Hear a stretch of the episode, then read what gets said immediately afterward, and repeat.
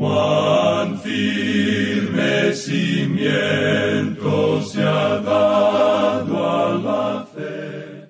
A través de la Biblia, un análisis de la Biblia libro por libro que le ayudará a crecer espiritualmente. Estos estudios fueron diseñados por el Dr. J. Vernon McGee. Acompáñenos en este fascinante recorrido a través de la Biblia. La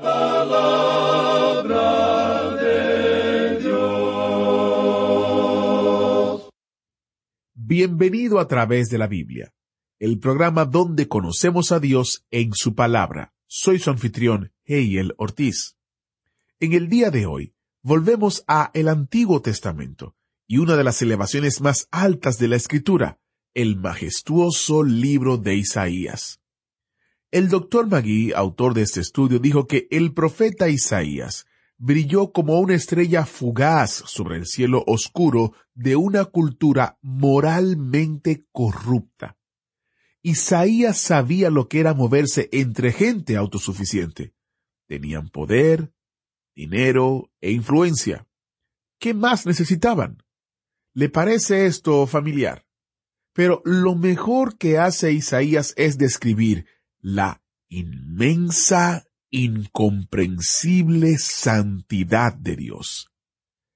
Este mensaje de santidad y gracia es algo que todos necesitamos desesperadamente, sin importar nuestra autosuficiencia, estatus o historia. Esperamos que se quede con nosotros durante todo el estudio de este fascinante libro de Isaías.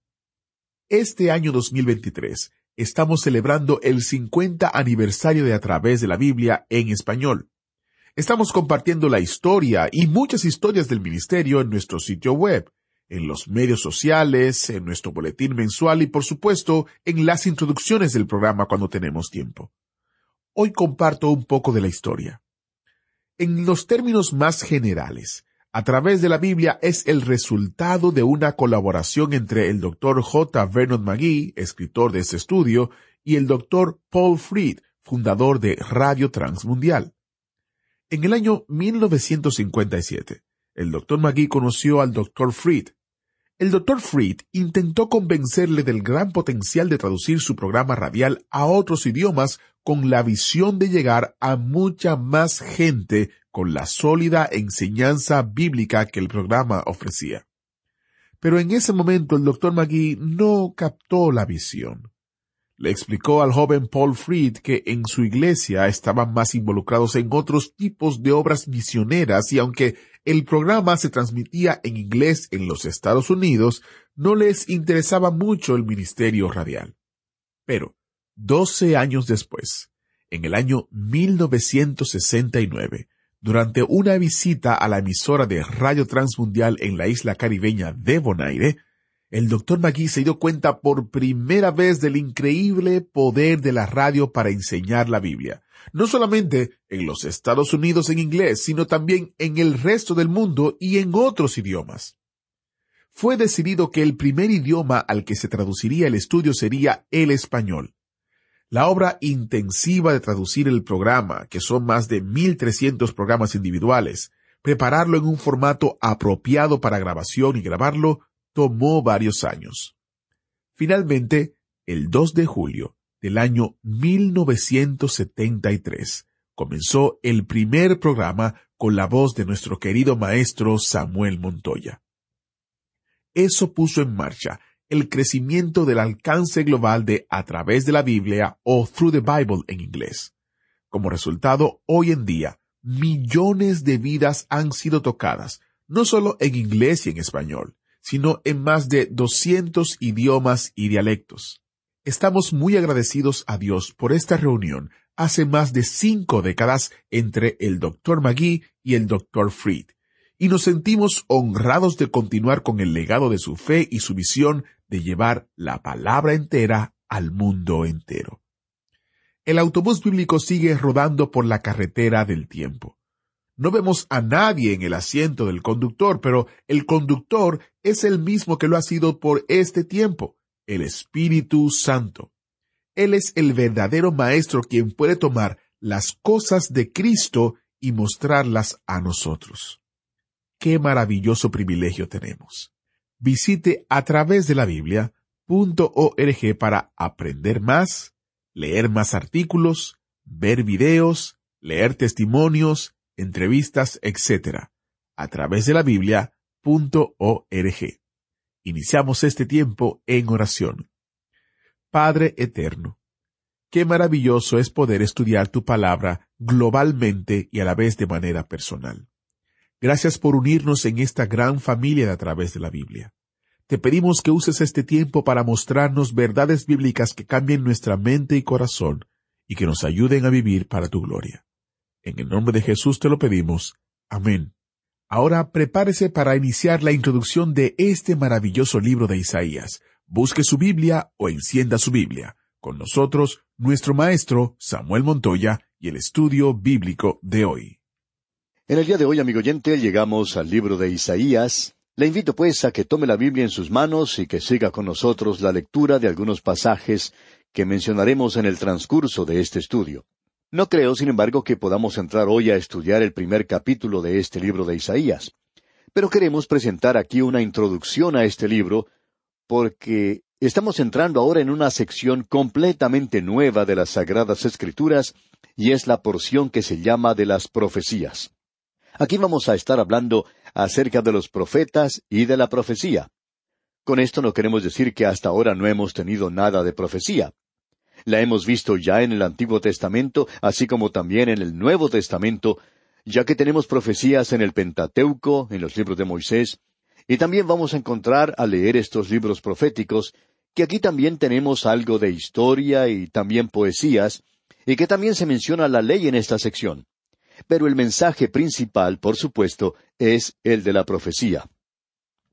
Ahora, todo lo que nos queda por delante del Antiguo Testamento y que estudiaremos en su totalidad está relacionado con los profetas, es decir, que cada uno de los escritores que nos quedan por delante en el Antiguo Testamento es un profeta de Dios. Existe hoy una división artificial en cuanto a los profetas, y se les llama profetas mayores y profetas menores. Ahora, en lo que a nosotros se refiere, todos los profetas eran mayores, y ninguno de ellos se puede considerar como menor pero es una división artificial y es de mucha ayuda. Ahora la división se hizo tomando en cuenta el tamaño del libro que escribieron y no por razón de su contenido. Algunos de los llamados profetas menores son como pequeñas bombas atómicas. Son pequeñas, pero tienen mucho poder. Así es que, comenzando con el libro de Isaías y continuando a través del Antiguo Testamento, estamos en la sección profética de la Biblia. El elemento de predicción del futuro será importante en esta sección, pero debemos recordar que los profetas eran mucho más que simplemente personas que pronosticaban el futuro. Estos eran hombres levantados por Dios en una época decadente, cuando los sacerdotes y los reyes ya no eran elementos dignos por medio de los cuales podían ellos presentar la comunicación de parte de Dios. Esos hombres no solo hablaban del progreso y de lo que ocurriría en el futuro venidero, sino que también hablaban acerca de hechos y sucesos locales y también del futuro inmediato. Tenían que hablar de esa manera para poder calificar para esta posición ante Dios según el código mosaico. El Señor había indicado allá en el libro de Deuteronomio la ley de los sacerdotes, la ley para los reyes y la ley para los profetas. Ahora se presenta el interrogante muy a menudo de cómo sabían las gentes de esa época, de los profetas, si ese profeta estaba en realidad hablando de parte de Dios. ¿Estaba él en realidad prediciendo el futuro, especialmente el futuro más allá de su vida en esta tierra y de cualquiera de aquellos que vivían en ese entonces? Bueno, amigo oyente, Dios se ocupó de eso. En Deuteronomio capítulo 18 versículos 20 al 22, podemos observar una porción de la ley en particular que está relacionada con los profetas. Allí dice, el profeta que tuviere la presunción de hablar palabra en mi nombre, a quien yo no le haya mandado hablar, o que hablar en nombre de dioses ajenos, el tal profeta morirá. Y si dijeres en tu corazón, ¿cómo conoceremos la palabra que Jehová no ha hablado? Bueno, eso es una pregunta muy buena, como podemos apreciar. ¿Cómo podemos saber si el profeta es falso o verdadero? Pues bien, este pasaje sigue diciendo, si el profeta hablare en nombre de Jehová, y no se cumpliere lo que dijo, ni aconteciere, Es palabra que Jehová no ha hablado. Con presunción la habló el tal profeta, no tengas temor de él. En ese entonces llegaba algún profeta, hacía cierta declaración, y eso lo veremos en nuestra próxima oportunidad aquí en el libro de Isaías. Bien, ellos hacían una declaración en cuanto al futuro, un hecho que estaba muy alejado de la época en que vivían. Por ejemplo, el profeta diría algo en cuanto a Babilonia. Bueno, eso estaba a muchos años de distancia, mucho más allá de la vida de Isaías. En realidad, eso va a tener lugar mucho más allá de la época de Daniel. ¿Cómo podía entonces uno saber si Isaías, es decir, si uno hubiera vivido en aquel día, cómo podía saber si era un verdadero profeta o no? Bueno, él tenía que hablar en cuanto a una situación local, y veremos más adelante que Isaías hizo exactamente eso. Él no solo habló de los hechos que tenían lugar en el futuro, él habló de la venida de Cristo en su primera y segunda venida. ¿Y cómo podía uno saber que eso iba a tener lugar? Bueno, él entonces también hablaría de algo que tendría lugar localmente en el futuro, y ya vamos a ver eso, como ya hemos indicado, en la próxima oportunidad. Ahora, si ese pronóstico local no llegaba a suceder en la forma exacta que había predicho el profeta, él por supuesto era llamado un profeta falso y era tratado de esa manera. Ese profeta tenía que morir. Y usted puede estar seguro, amigo oyente, de que un mensaje de un profeta falso no se encuentra en el canon de las escrituras inspiradas. Los libros proféticos están llenos de hechos que sucedieron localmente y que ya se han cumplido. Esa era la razón por la cual todos estos profetas profetizaban localmente y hablaban de una situación local, y eso llegaba a suceder. De paso, digamos que se acostumbraba a hacer una diferencia o separación muy marcada entre lo que era profecía cumplida y aquello que no había sido cumplido. Ahora, cuando se había dado, en primer lugar, todo era sin cumplir pero gran número de profecías han sido cumplidas. Eso es ahora un hecho histórico. Y también hay mucho que no se ha cumplido todavía. Y nosotros tenemos que hacer la diferencia entre aquello que se ha cumplido y lo que no se ha cumplido aún. Y creemos francamente que una de las grandes evidencias que tenemos de que esos hombres estaban hablando las palabras de Dios se demuestra en los cientos de profecías que se han cumplido literalmente. El hombre no puede adivinar el futuro, amigo oyente. Podemos ver eso en los pronósticos del tiempo.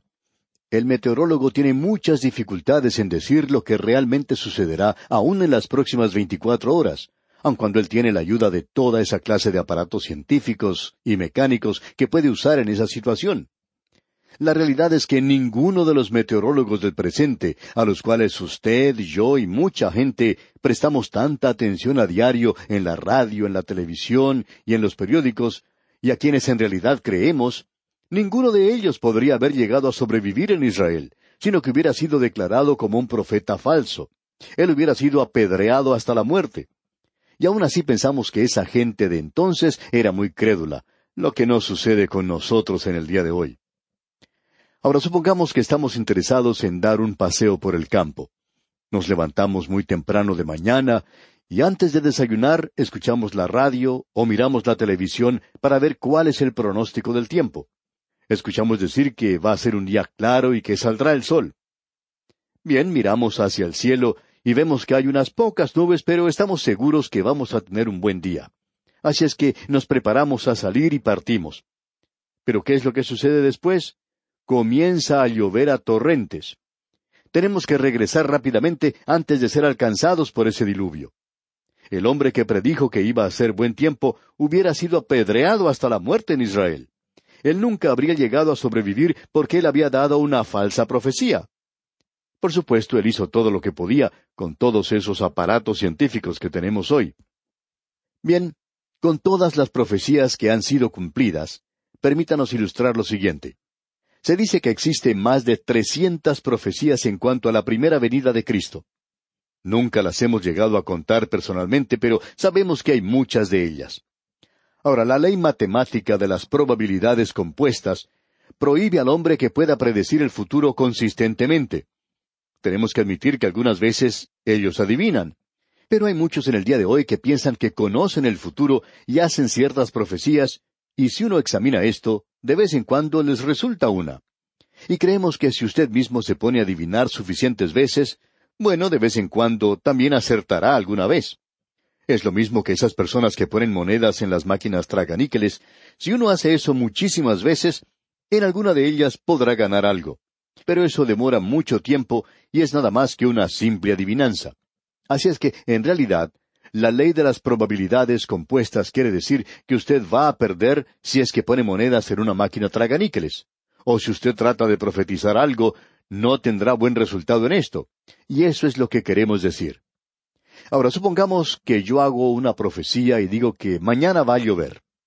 Amigo oyente, yo tengo un cincuenta por ciento de probabilidades de estar correcto, ya que o va a llover o no va a llover. Será una de esas dos cosas, eso es seguro. Así es que tengo el cincuenta por ciento de probabilidades de estar en lo correcto. Supongamos ahora que yo hago esa declaración, pero le agrego otro elemento más. Y lo que digo es, mañana va a llover y comenzará a las once de la mañana. Bueno, debo decirle, amigo oyente, que yo he reducido mis probabilidades de estar correcto en eso, otro cincuenta por ciento. Así es que ahora tengo nada más que un veinticinco por ciento de resultar correcto, pero no me detengo aquí. No solo digo que lloverá mañana y que comenzará a las once de la mañana, sino que dejará de llover a las tres de la tarde. Y nuevamente he reducido mis posibilidades otro cincuenta por ciento. Eso quiere decir que ahora tengo solamente un doce y medio por ciento de posibilidad. Y uno puede continuar haciendo eso, amigo oyente, y tener unas trescientas profecías, todas cumplidas una detrás de la otra, literalmente. Y uno pensaría que yo estaría en lo correcto, a no ser que el Espíritu de Dios me haya dado a mí la información, pero ningún hombre puede adivinar de esa manera. De paso, digamos que esa es una fracción de un noventa y tresavo, y entiendo que hay como cien ceros que uno tiene que colocar a ese número. Y si usted no cree esto, pues trate de resolver el problema por sí mismo. Nunca lo he hecho yo, simplemente me baso en lo que otra persona dijo. Pero eso es una fracción que nos indica que uno no tiene ni la más remota posibilidad de resultar correcto. Usted sencillamente no lo podría hacer. Sin embargo, amigo oyente, la palabra de Dios sí ha sido correcta en esa forma. Ahora, ¿por qué Dios dio tantas profecías en cuanto a la primera venida de Cristo? Bueno, podemos dar una respuesta lógica y muy obvia. Amigo oyente, fue debido a la importancia de ese hecho de la venida del Señor Jesucristo a este mundo. Pero también tenemos que decir que existe otra importante razón, y es que Dios no quería que los hombres perdieran la oportunidad de saber cuándo vendría Cristo. Dios no quería que los hombres tuvieran una disculpa y ellos nunca podrían llegar a decir que Dios no anticipó su venida de tal forma que ellos pudieran llegar a equivocarse en cuanto a su realización. Ahora permítanos ilustrar esto con algo muy sencillo. Supongamos que yo estoy invitado a su ciudad y que llego al aeropuerto y que usted me dice, bueno, ¿cómo le vamos a reconocer? Usted nunca me ha visto a mí antes. ¿Cómo haría entonces para reconocerme entre las demás gente en el aeropuerto? Bueno, yo le escribiría de antemano, por supuesto, diciéndole lo siguiente. Yo voy a llegar a su ciudad y estaré en el aeropuerto en tal y tal vuelo a tal y cual hora. Y usted me va a reconocer a mí porque voy a estar vestido con un pantalón a cuadros y un saco a rayas azul. También tendré una corbata amarilla con puntos negros y estaré vestido con una camisa rosada con una gran flor color morado. También tendré un zapato marrón y un zapato negro, y las medias serán de color blanco. Luciré un sombrero de copa, y en una mano tendré una jaula con un loro, y en la otra tendré una cadena con un tigre. Ahora, cuando usted llegue al aeropuerto, amigo oyente, ¿cree usted que me podré identificar entre las demás personas? Cuando el Señor Jesucristo vino hace más de dos mil años, aquellas personas que tenían el Antiguo Testamento y que conocían el Antiguo Testamento tendrían que haberle estado esperando en el mesón, o por lo menos esperar la noticia de su nacimiento, porque ellos tenían toda esa información. Ellos tenían toda la información que necesitaban. Y cuando aparecieron los magos del Oriente, y eso era algo muy evidente después de su nacimiento, estos hombres tendrían que haber demostrado interés de viajar con ellos en sus camellos a la ciudad de Belén para poder mirar por sí mismos lo que había ocurrido. Ah, cuán importante era su venida. Y Dios había predicho todas estas cosas en cuanto a él. Ahora nos parece muy interesante lo que encontramos aquí en Isaías en cuanto a los profetas. Todos ellos eran muy nacionalistas.